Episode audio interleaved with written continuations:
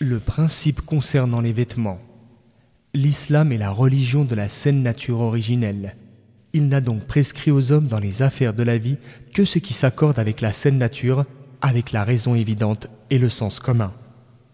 Le principe concernant les vêtements et les parures du musulman est qu'ils sont légalement permis. En effet, l'islam n'a pas décidé que les gens doivent avoir un habillement précis, mais reconnaît le caractère licite de tout vêtement tant que celui-ci remplit la fonction qu'on attend de lui, sans excès ni transgression. Le prophète, paix et salut d'Allah sur lui, a porté les habits qui étaient en usage à son époque et n'a pas ordonné de porter des vêtements spécifiques, n'a pas interdit un habit en particulier, mais il a plutôt interdit que l'habit ait des caractéristiques particulières. Dans le domaine des rapports humains, Muhammad, domaine qui inclut l'habillement, le principe de base est la permission, le caractère licite. Il n'y a donc d'interdiction que s'il y a preuve de celle-ci.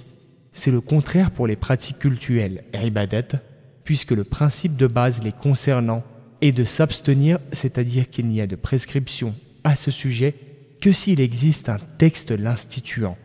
Le prophète, paix et salut d'Allah sur lui, a dit Mangez, donnez des aumônes Ayez des vêtements mais sans dilapidation ni ostentation. Hadith rapporté par Al-Nasai.